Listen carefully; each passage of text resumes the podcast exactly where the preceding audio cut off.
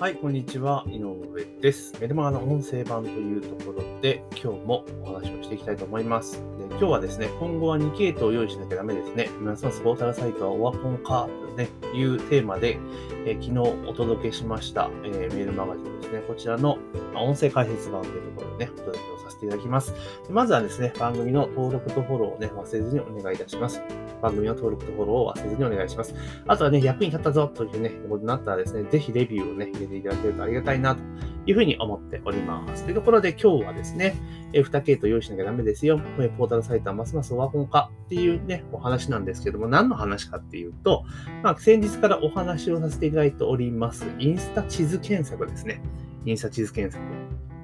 で、まあ今これのね、コンテンツをどんどん作っているんですけれども、いや、これね、飲食店はね、もう絶対逃げては通れないものになっちゃいましたね。はい。これもう飲食店はインスタ攻略絶対しなきゃダメです。はい。あの、集客の時ね、やら、やるやらないで言ったらやった方が絶対いいし、やらないと不利になっちゃうぞというところがあります。で、特にですね、個人店とか、まあ、チェーン店とか別にいいかなと思うんですけど、個人店は、これすごい武器になると思うんですよね。集客に。だから今までだったらね、チラシ売ったりとか、お金使わなきゃいけなかったのが、まあ、そんなんしなくても全然話題に上るさせることもできるし、えー集客につなげることができるので、で、このやっぱ地図検索っていうのをうまく使って、お店のね、集客に使っていただけるといいかなというところです。で、ここで気をつけなきゃいけないのは、結構ね、皆さんこう、0か100かみたいなところがあるので、あの、これでインスタ地図検索がいいぞってなったら、じゃあもう Google マイビジネスやんなくていいんかいって話になってきそうですけど、それは違いますよね。Google マイビジネスもしっかりとやらなければいけないっていうところなんです。ですから、えー SNS からの集客、流入は基本的にはインスタからで OK です。インスタからっていうところで OK です。まだからあとはなんか、Twitter とかにうまく自動連携とかさせときゃいいと思うので、まあそれでいいかなっていうところです。であとは、あの、検索からの流入も絶対ちょっとね、外せはしないので、これは Google マイビジネスは従来通り対応していくというのでいいかなっていうところなんですよね。じゃあ、もうポータルサイトだけはちょっといらねえかなって正直思います。あの、いらないっていうか、その Google マイビジネスの MEO 順位っていう面、側面で考えたときには、ポータルサイトに自社、自転情報が載ってるってことはプラスに作用するんですよね。あの、MEO の順位向上にも貢献しないとは言えないんですよ。ただ、あの、ポータルサイト内にいっぱいお金を落としてですね、有料プランとかにして、まあ、ポータルサイト内で上位に上がるようにする必要はないかなっていうところですね。あ乗ってりゃいいっていうぐらい。だから、あの、無料で掲載できる無料プランがあるんだったら無料で載せちゃう。で、そうじゃない場合は最低プランで載せる。で最低プランが結構いい金額になるんだったらもうやめてもいいかなっていう気は、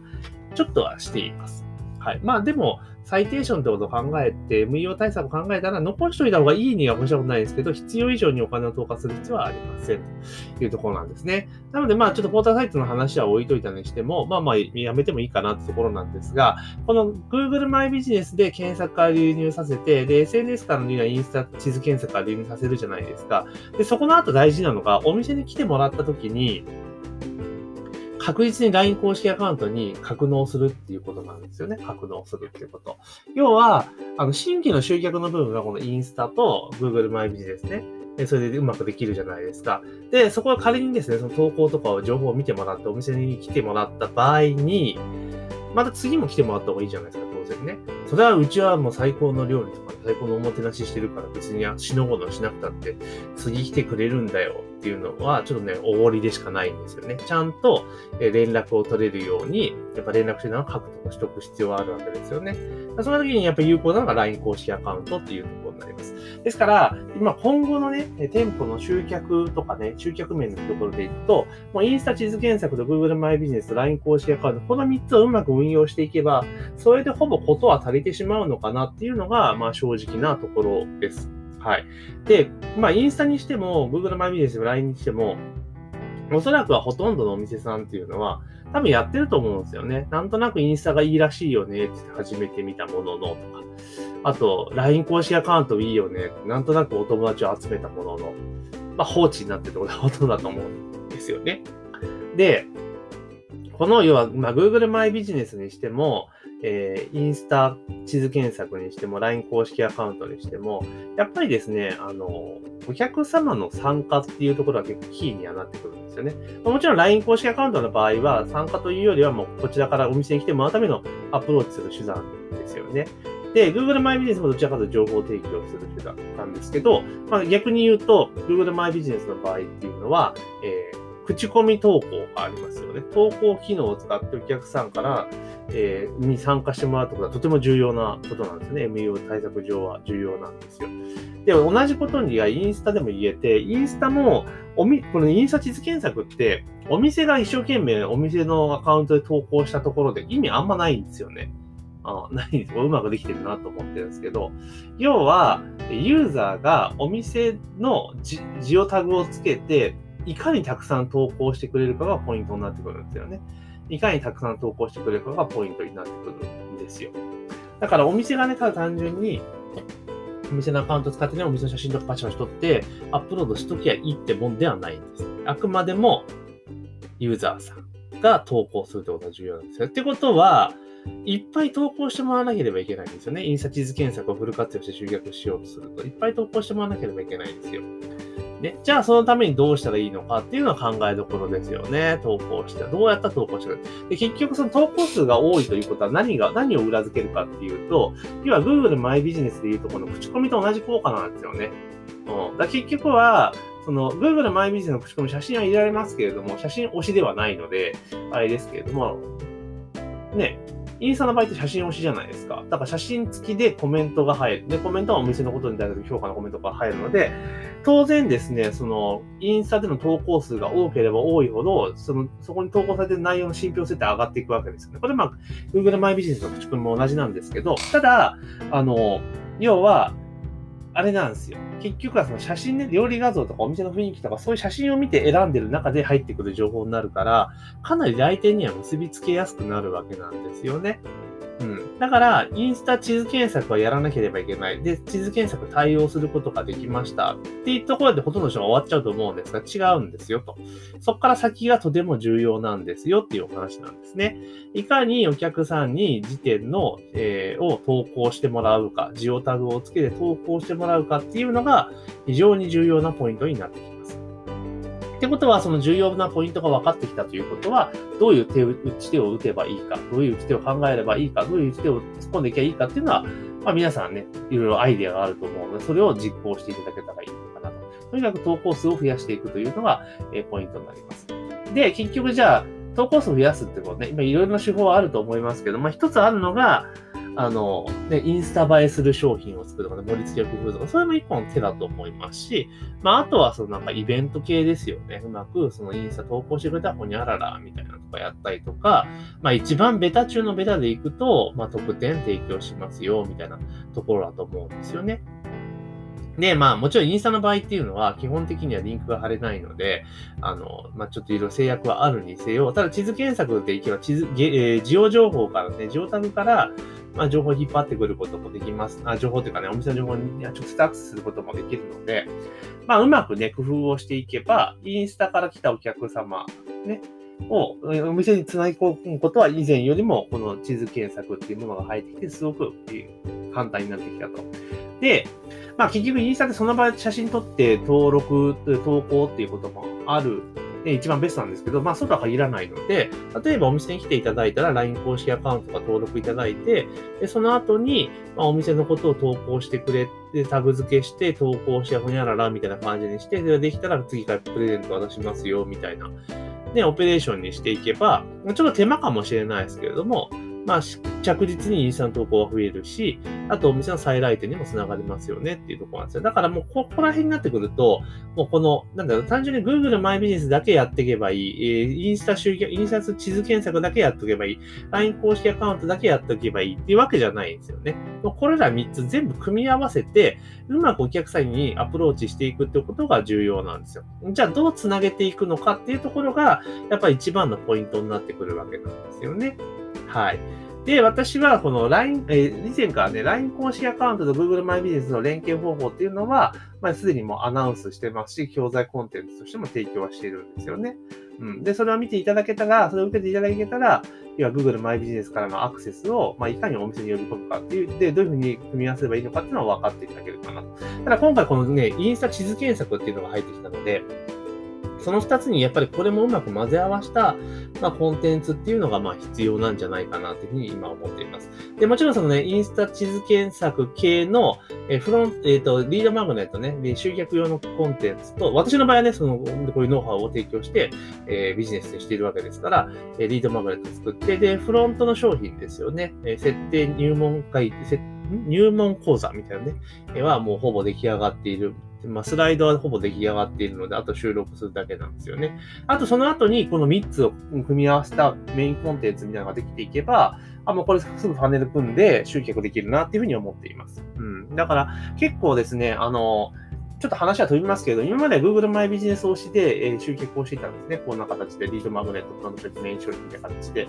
やってました。2年半ぐらい前、2年前ぐらいからね、研究を始めてやっていたわけですけど、やっぱもう1年半ぐらい、えー、ずっと同じパターンで集客をしてますから、まあ、集客はできてますけれども、その後の商品のね、売れ方っていうのがちょっとやっぱ鈍っているんですね。で、なんでかって言ったら、あの、私は今のその Google マイビジネス関連の商材、商品をね、教材を出し始めた時と、今だと、あの、市中に流れている情報量が全然違うんですよね。以前はそんなに言うても情報なかったんだけれども、今めちゃめちゃもう情報多いと。で、しかももう無料でゲットできるっていう状況になっているので、まあ、なかなかやっぱりちょっと難しいのかなっていうのは正直思っています。もちろん、その、なんていうのかな、自分で全部1位から10まで調べる手間を省くっていう意味では、有料コンテンツっていう意味は絶対あるんですけれども、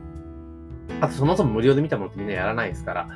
あるんですけれども、ただやっぱり、そのなんとか、情報量という部分で考えた場合には、やっぱ市場にもかなり情報が投下されているので、まあ、なかなかちょっとね、え、目新しさっていうのがなくなってきたのかなというところがあります。ですから、このタイミングで、このインサート